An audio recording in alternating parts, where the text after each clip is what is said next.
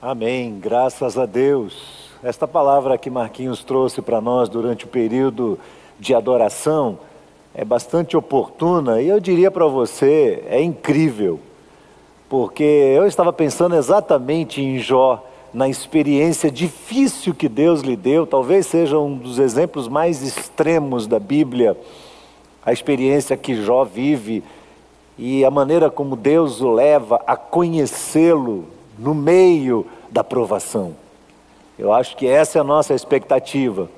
Eu entendo que este momento que nós estamos vivendo é um momento de aprendizado, é um momento didático para nós, é um momento que Deus está nos dando a oportunidade de conhecê-lo mais, de saber mais quem Ele é, de compreender os seus atributos que são revelados a nós não só nos momentos de bonança, de tranquilidade, mas neste momento. E é o que se diz por aí: o mundo não será mais o mesmo, a economia não será mais a mesma, as famílias estão pensando em outras prioridades. E nós, enquanto cristãos, temos nessa provação a que estamos submetidos uma oportunidade extraordinária de Deus, de crescimento, de fortalecimento da fé, de entender quem Deus é no meio da tempestade, para depois dizer como Jó, eu te conhecia só de ouvir, mas agora, Senhor, de verdade, de verdade mesmo, os meus olhos estão te vendo. Essa é a minha expectativa para a minha vida e para o meu ministério junto a essa igreja. Estava pensando essa semana que a gente não sabe o que é que vai acontecer com as nossas vidas. Quanto tempo nós teremos o que temos nas mãos hoje? O que é que você tem nas mãos hoje? Você tem um lar, uma família, você tem um sinal de internet, você tem um equipamento, um celular, um, uma televisão, através dos quais você pode ter acesso a este momento de culto. Eu não sei por quanto tempo teremos essas coisas. O mundo está tomando rumos estranhos e nós não sabemos e não há como prever o que vai acontecer. Mas eu sei de uma coisa: Deus está nos dando oportunidades e nós temos que nos agarrar a elas e dizer: Deus, eu vou viver essa oportunidade de uma forma muito intensa diante do Senhor. Eu quero aprender todas as lições, porque eu não sei por quanto tempo mais. Eu ainda vou ter à minha disposição alguns privilégios. E se isso for tirado, e a história cíclica mostra para nós que às vezes a nossa vida muito bem estabilizada, muito bem acomodada, precisa ser chacoalhada por Deus e por eventos que acontecem que estão submetidos à soberania de Deus. Às vezes nós precisamos passar por isso tudo e vemos na história civilizações perdendo todas as coisas para voltar ao zero, para recomeçar, para entender prioridades para definir aquilo que realmente é importante dentro do nosso coração. Então, toda vez que eu venho aqui e eu venho trazer a palavra de Deus, eu penso nisso, porque me, me tem sido dada por Deus essa oportunidade de trazer a palavra aos irmãos da minha igreja e agora, nesse momento, a irmãos nossos e a outras pessoas de várias outras localidades que a gente nem imagina. Nem imagina, e eu agradeço de coração por você estar me dando a sua atenção neste momento, e espero e oro para que Deus use a minha vida para trazer a palavra ao seu coração. Nós estamos falando sobre o reino de Deus, olhando para o Evangelho de Mateus e pensando em algumas nuances importantes sobre essa questão do reino de Deus. Como isso se relaciona com a nossa vida hoje, com a nossa cultura, com as experiências que nós estamos vivendo? Com o coronavírus às portas, com uma crise econômica às portas, com uma polarização política ao, ao redor de nós, é o nosso cenário, com tantas coisas acontecendo, queridos nossos perdendo gente que ama. E nós devemos olhar para isso tudo e não perder a perspectiva do que Deus está ensinando a cada um de nós. A partir do seu reino, a partir dos ensinamentos das Escrituras Sagradas. Por isso eu quero convidar você a abrir a sua Bíblia no Evangelho de Mateus. E eu quero hoje usar o mesmo tema que usei domingo passado, o reino que cura, sendo hoje a parte 2, porque nós temos muito a pensar sobre isso, muito a falar sobre isso, mas quero pincelar este tema a partir de Mateus, no capítulo 9, do verso 1 ao verso 7. Diz assim o texto: Entrando num barco, Jesus passou para o outro lado do mar e foi para a sua própria cidade. Eis que lhe trouxeram um paralítico deitado num leito. E Jesus, vendo a fé que eles tinham, disse ao paralítico: Coragem, filho, os seus pecados são perdoados. Mas alguns escribas diziam entre si: Ele está blasfemando.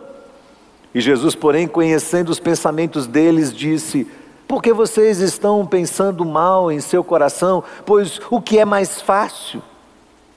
Dizer: Os seus pecados são perdoados? Ou dizer: Levante-se e ande? Mas isso é para que vocês saibam que o Filho do Homem tem autoridade sobre a terra para perdoar pecados. Então disse ao paralítico: Levante-se, pegue o seu leito e vá para sua casa. E o homem se levantou e voltou para casa, e vendo isto, as multidões, possuídas de temor, deram glórias a Deus, que tinha dado tal autoridade aos homens. Este texto aparece em outros evangelhos também. Aparece em Marcos, no capítulo 2, aparece em João, no capítulo 5. E sempre que eu ouço esse texto, porque há um detalhe aqui que Mateus omitiu, mas que Marcos fala sobre ele, que João fala sobre ele também. Jesus não estava em praça pública, ele estava dentro de uma casa. E ao redor da casa haviam muitas pessoas. E quando os amigos, que eram quatro, segundo Marcos, trouxeram este homem, a casa estava tão cheia de pessoas que eles não tinham acesso a Jesus. Então eles sobem e vão ao telhado e retiram uma parte do telhado e descem aquele homem pendurado em cordas e colocam este homem diante de Jesus. E Jesus olha para este homem, portanto, e observando a fé dos seus amigos e dele também, o Senhor diz que vai perdoar os seus pecados. Todas as vezes que eu, eu tenho ouvido falar desta mensagem, desta passagem bíblica, parece que a ênfase está nos quatro amigos que ajudaram este homem a chegar sobre Jesus. Acontece que a ênfase do texto o ponto-chave principal do texto não são os quatro amigos, mas sim Jesus Cristo. Ele é o foco, ele é o curador, ele é o mediador, ele é o justo e o justificador, como vimos semana passada. Foi ele, Jesus, quem veio para nos redimir e para tomar sobre si as nossas enfermidades. Eu quero retomar aqui um questionamento que eu fiz no domingo passado. Se você é um cristão já há algum tempo, em algum momento da sua vida, você já deve ter questionado: por que que pessoas boas ficam doentes? Porque cristãos consagrados a Deus pegaram Covid-19.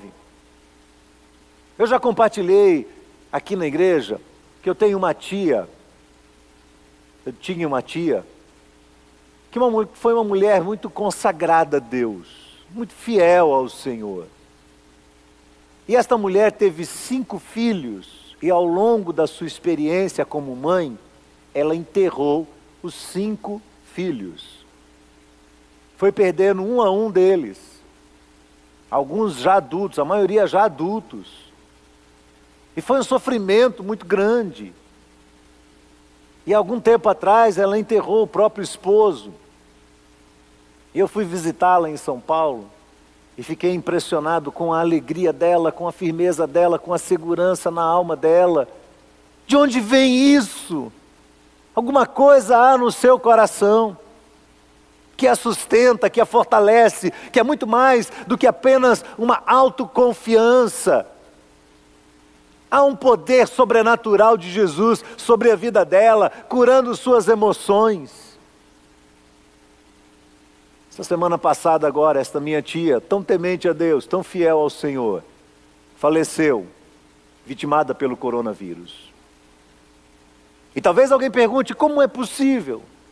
Uma pessoa que suportou tantas provações, que é tão temente a Deus, por que, que ela fica doente? Por que, que as pessoas boas ficam doentes? Se Deus não nos criou para adoecer, e se Deus não nos criou para a morte, por que aqueles que são fiéis também enfrentam as doenças e também enfrentam a morte? Me deixe relembrar o que eu disse a você no domingo passado e se você de verdade achar que você não precisa ouvir novamente o que eu vou dizer e que você já sabe isso, eu lhe peço, por favor, tenha paciência, porque neste momento existem centenas de pessoas me ouvindo falar e elas precisam ouvir o que eu vou falar. E você, como cristão, talvez já bem alimentado pela palavra de Deus, deva, aí onde você está, com profunda humildade no coração, orar a Deus, para que outros que estão me ouvindo falar recebam de bom grado esta palavra e sejam fortalecidos por ela, sejam consolados por ela, sejam exortados pela verdade de Deus. Por qual razão pessoas adoecem? Primeiro eu quero lembrar você que há uma questão teológica que envolve essa questão das doenças. E essa questão teológica está relacionada ao pecado. E quando eu falo pecado, eu estou falando do pecado original, do primeiro ser humano que cai em pecado de forma deliberada, ou seja, por decisão própria, e também como resultado dos pecados cotidianos.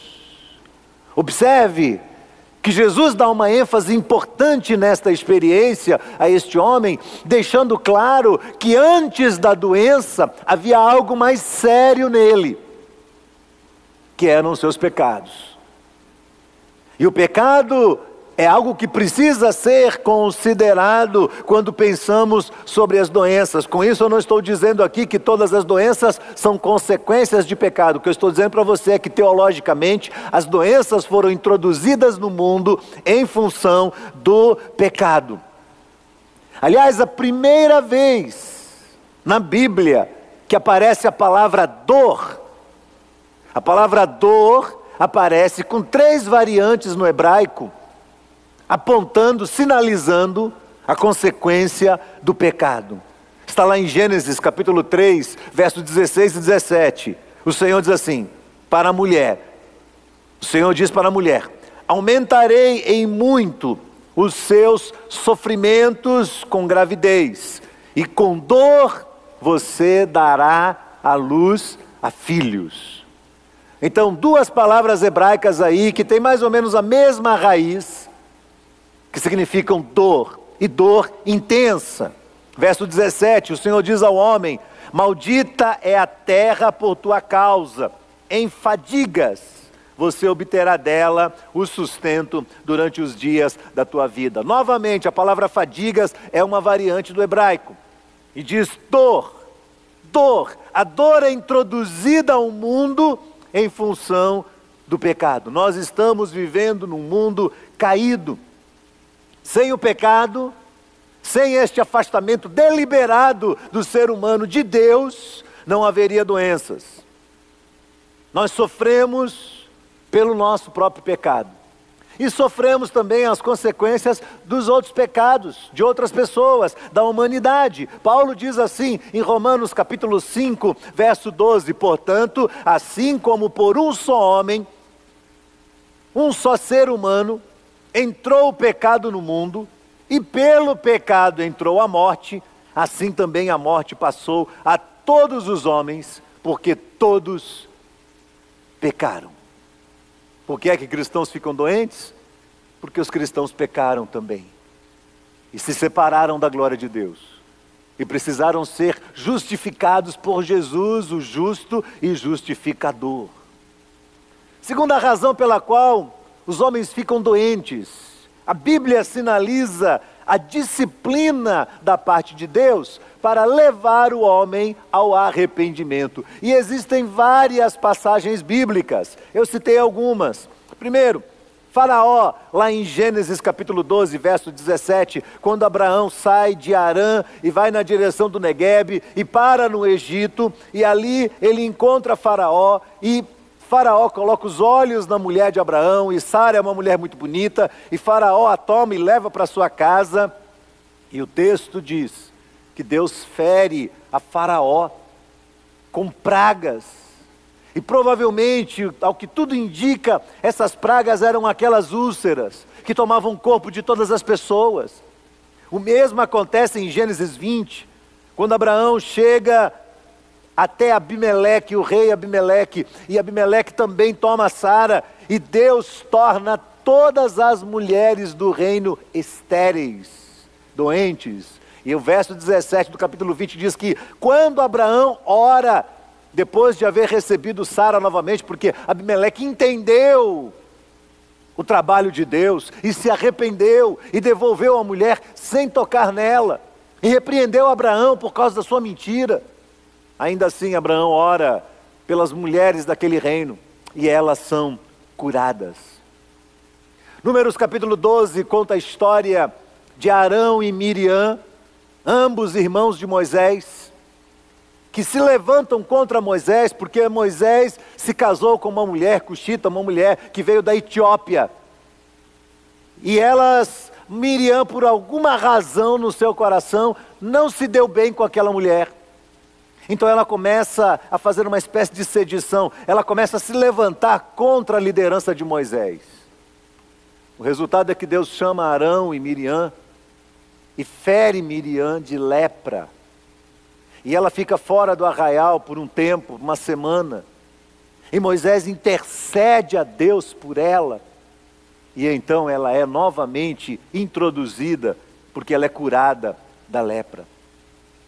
O livro, segundo livro de Reis, conta para nós a história de Naamã, o general sírio, que é curado depois de mergulhar sete vezes por ordem de Eliseu, o profeta de Deus.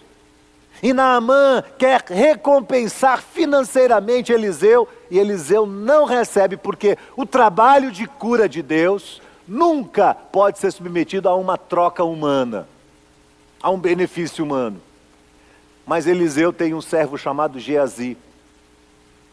E Geazi, quando vê aquela riqueza toda e vê que o seu próprio Senhor a rejeita, pensa no seu coração: eu não posso perder essa oportunidade. Então ele vai atrás do general e ele tenta eh, adquirir alguns daqueles bens. E ele traz aquilo escondido para casa e o enterra. E quando ele chega na casa do seu senhor, Eliseu diz: Você acha que o meu espírito não foi junto com você quando você foi lá atrás do general e pegou esse material e trouxe e escondeu na sua tenda? Como disciplina de Deus, você ficará leproso. E o texto diz que Geazi imediatamente ficou branco como a neve de lepra. Lucas nos conta a história de Zacarias, pai de João Batista que comete o pecado da dúvida, da incredulidade e fica mudo até que a palavra de Deus se cumpra. Ele permanece mudo. Paulo escreve aos irmãos de Corinto, e aí eu estou olhando agora o Novo Testamento, porque você pode dizer, ah, mas isso é Antigo Testamento, é período da lei. Mas quando Paulo escreve a primeira carta aos Coríntios, primeira carta de Paulo aos Coríntios, no capítulo 11. Veja comigo, primeira carta de Paulo aos Coríntios, capítulo 11, Paulo diz assim no verso 30 em diante. É por isso que há entre vocês, irmãos cristãos, é por isso que há entre vocês muitos fracos e doentes e não muitos que dormem. Por isso que Paulo vem exortando os irmãos de que eles estavam cometendo um pecado de não compreender a unidade cristã de não compreender a seriedade, a responsabilidade e o compromisso que os súditos do reino têm que ter com o seu Senhor, mas têm que ter também uns com os outros, porque essa, isso é a base do Evangelho. Então eles estavam deixando de amar uns aos outros, estavam deixando de cuidar uns dos outros, estavam tendo rivalidade entre eles. E Paulo diz: por causa disso, no meio de vocês tem gente enfraquecida, tem gente doente e tem gente que está morrendo. Verso 31. Porque se nós julgássemos a nós mesmos, não seríamos julgados. Mas quando julgados, somos disciplinados pelo Senhor para não sermos condenados com o mundo. Em outras palavras, o que Paulo está dizendo é: se você aprendesse a cuidar só da sua própria vida, e não ficar olhando para a vida dos outros, e tentando corrigir os outros apenas, e você aprendesse a corrigir os seus próprios erros, você não seria julgado. Mas quando você julga os outros, você precisa tomar cuidado porque você vai ser disciplinado pelo Senhor. É exatamente isso que Paulo está dizendo. E a disciplina dele é fraqueza, doença e morte. É claro que existe uma outra razão, que tem a ver com a falta do cuidado próprio do corpo. Porque o corpo é o templo do espírito, e Paulo ensina que nós devemos cuidar muito bem do nosso próprio corpo. Mas quando não há obediência aos critérios da saúde, o corpo vai padecer. Não é verdade? Nesse momento de coronavírus, há uma abundância de alertas para que você não se acumule, para que você use máscara, para que você faça asepsia das mãos. E algumas pessoas dizem: não, que nada, é assim mesmo. E elas não conseguem entender que depois elas vão estar deitadas sobre um leito dizendo: Senhor, eu sou um cristão, por que, que eu estou doente? E o Senhor diz: porque você não usou a máscara, porque você não limpou, lavou bem as suas mãos, você não cuidou da sua taxa alta de colesterol, do seu triglicérides alto, você não cuidou dessa questão da gordura no seu fígado, da, do excesso de açúcar, a alimentação inadequada, porque você bebeu.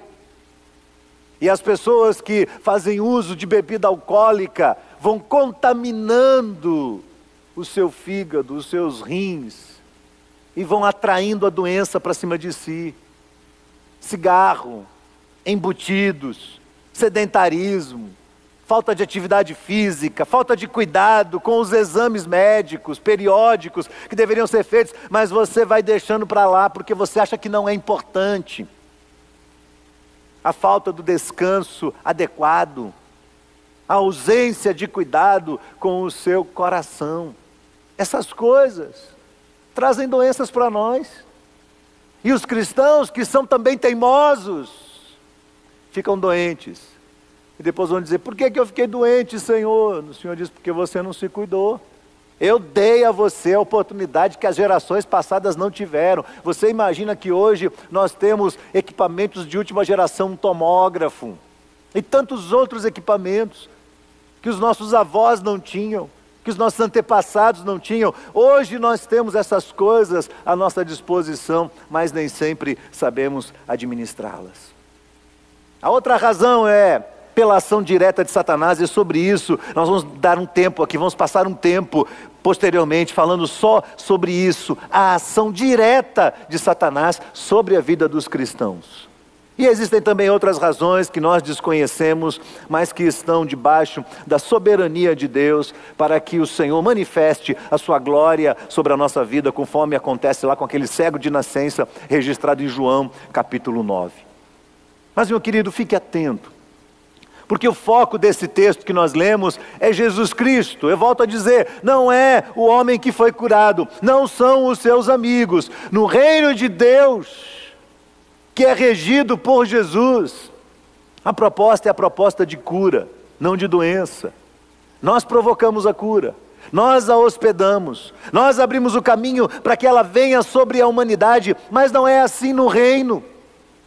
O reino de Deus produz a cura e Jesus é o mediador, Jesus é o médico dos médicos e muito mais. Ele não se propõe a curar negociando com os homens.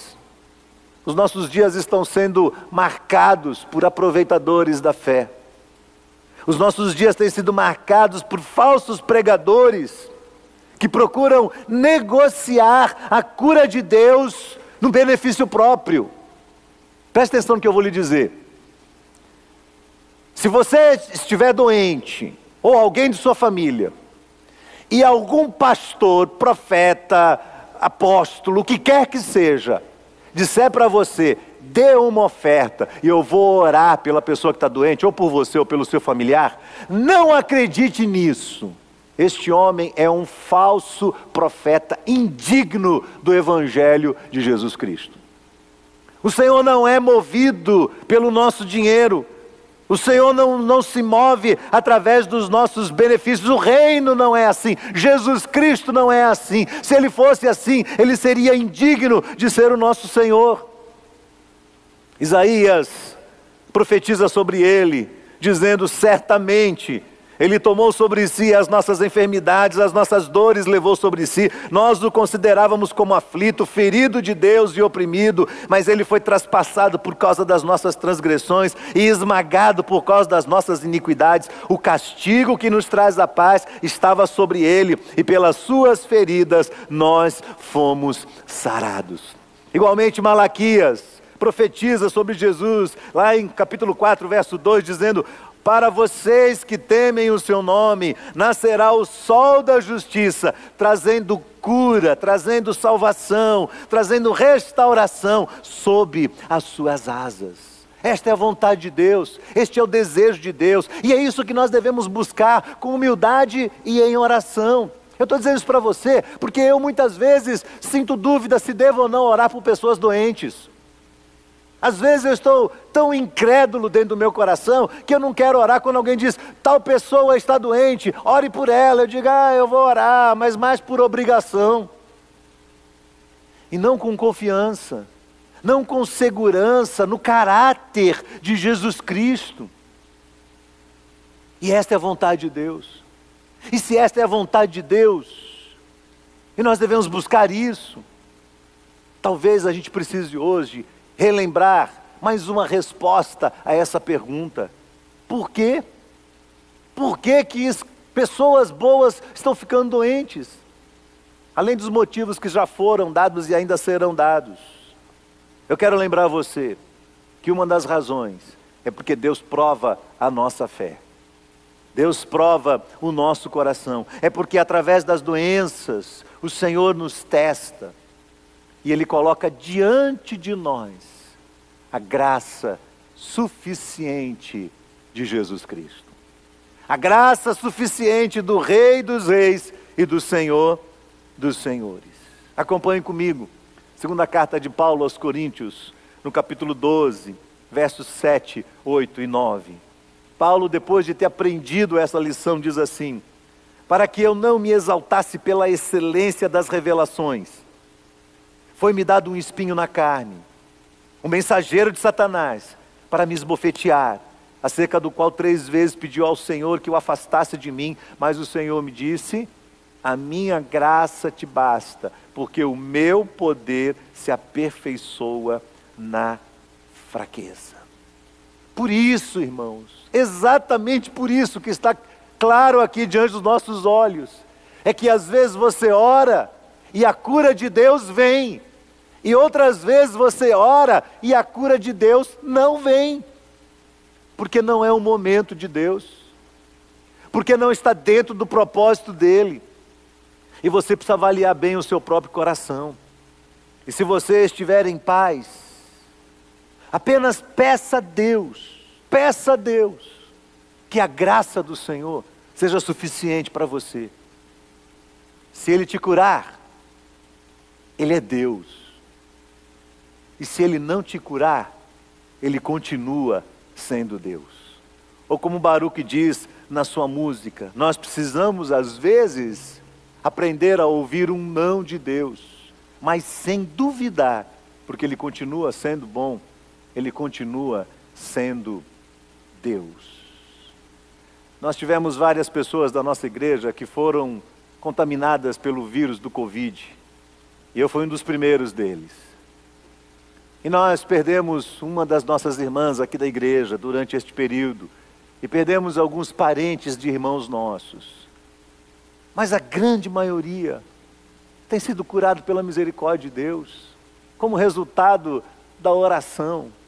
E nem sempre a gente se dá conta dos milagres que Deus está fazendo entre nós, e quando a gente percebe o que Deus está fazendo, Deus começa a estimular o nosso coração a clamar, a orar. Não é o nosso papel curar ninguém, eu não vou nunca curar ninguém.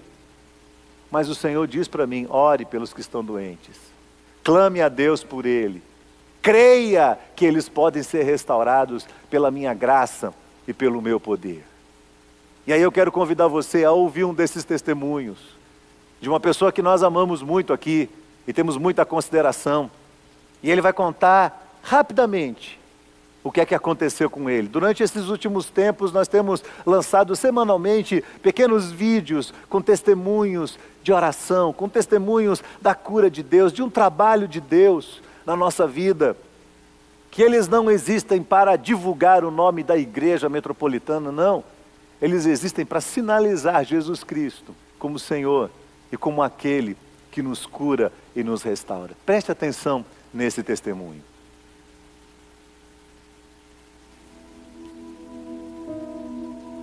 Foram 13 dias de internamento, sendo cinco dias na UTI, cinco dias na semi-intensiva e três dias finalizando a medicação.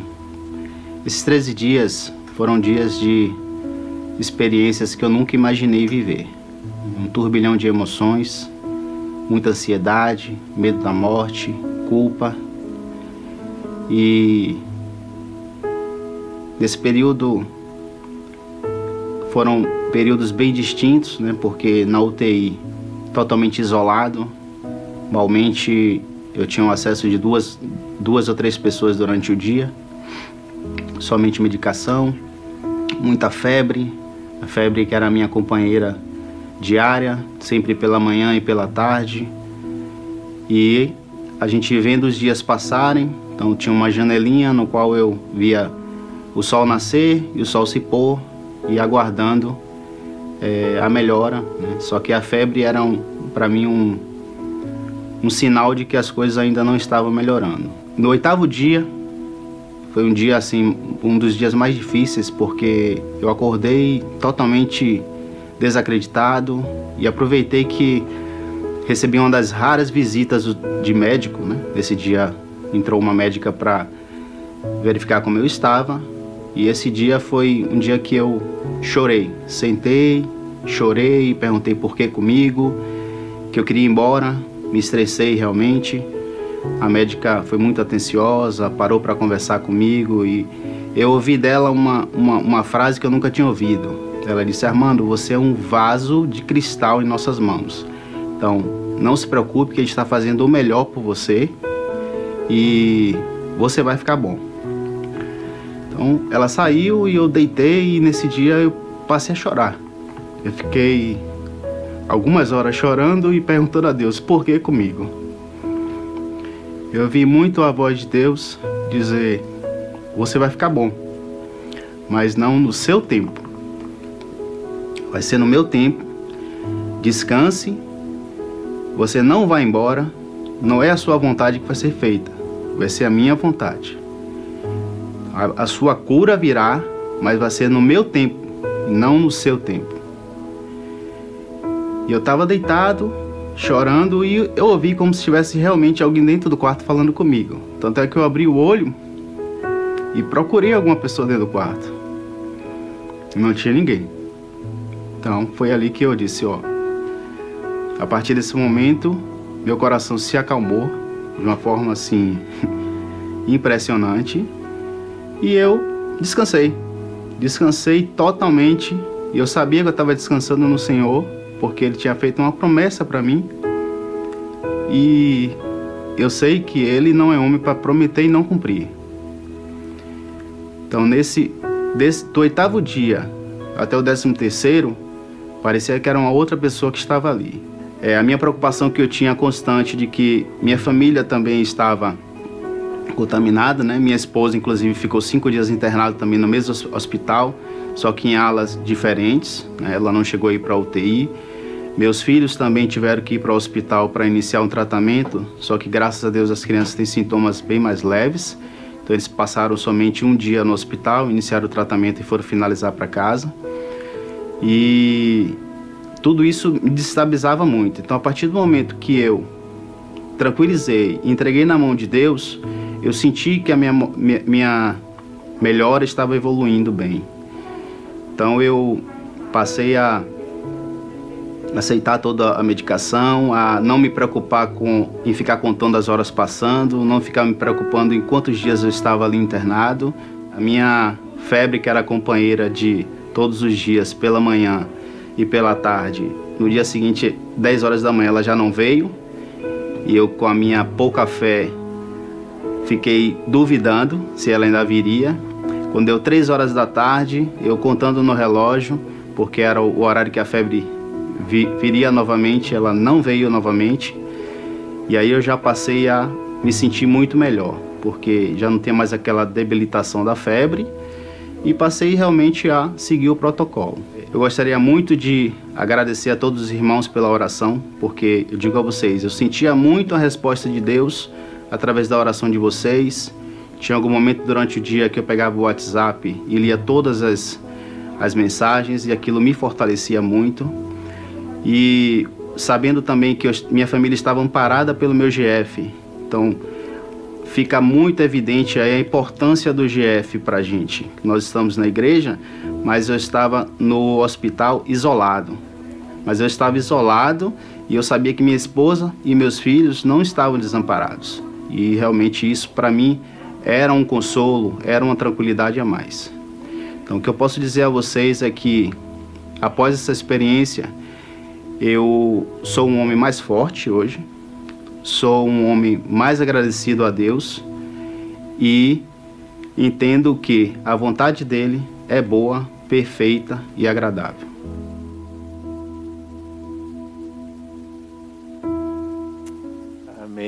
Obrigado, Armando, por compartilhar conosco essa experiência. Obrigado porque essa experiência nos ensina. Essa experiência nos ajuda a perceber os sinais da maturidade da fé. A fé não pode ser algo infantil. A fé precisa progredir. E a fé, a nossa fé é testada, parece que Deus está sinalizando isso desde o início desse culto. E olha que nós não sincronizamos isso tanto quanto você pode imaginar. Mas Deus vem falando conosco, Deus vem trazendo uma palavra de esperança aos nossos corações. Deus vem sinalizando para nós que Ele quer tratar conosco, que Ele quer tratar a nossa vida. E se você está debaixo do tratamento de Deus, entenda que Deus ama você e que Ele tem esse propósito. É muito bom ver Armando finalizando essa palavra dizendo: Agora eu sou um homem mais forte.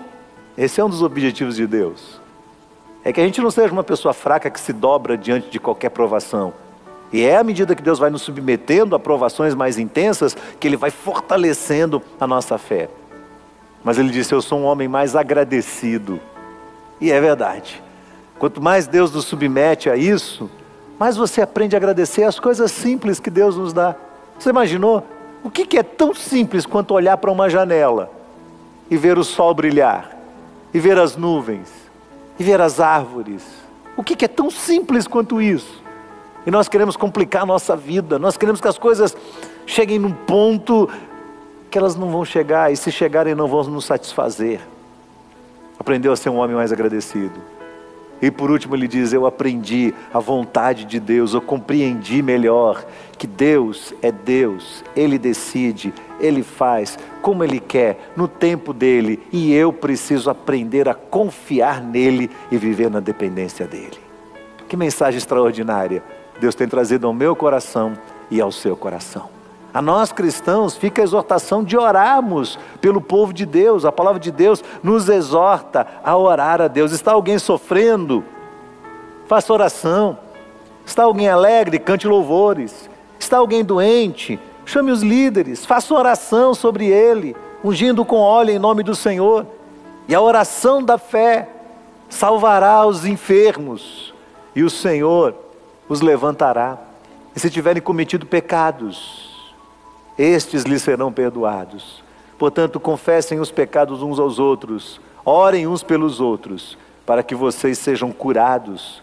Muito pode, por sua eficácia, a súplica de um justo.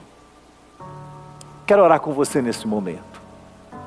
Quero convidar você a baixar sua cabeça.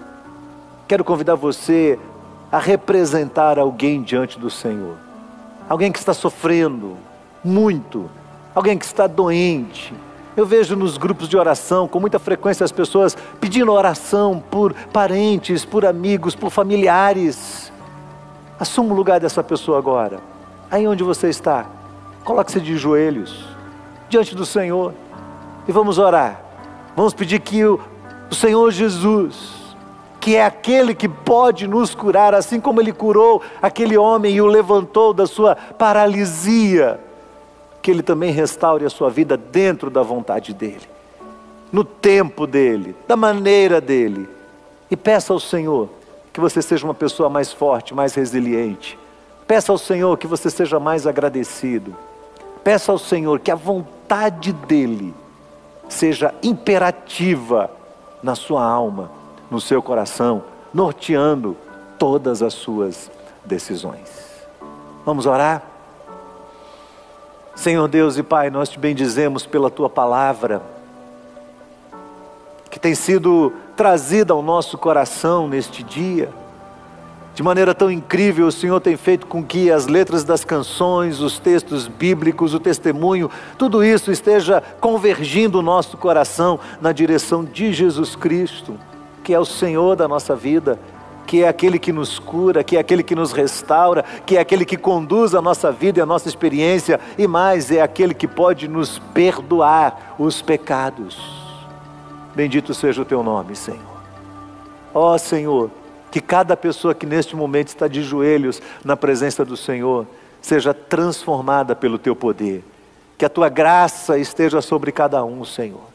Eu de mim nada posso fazer, mas eu creio no Senhor e no teu poder.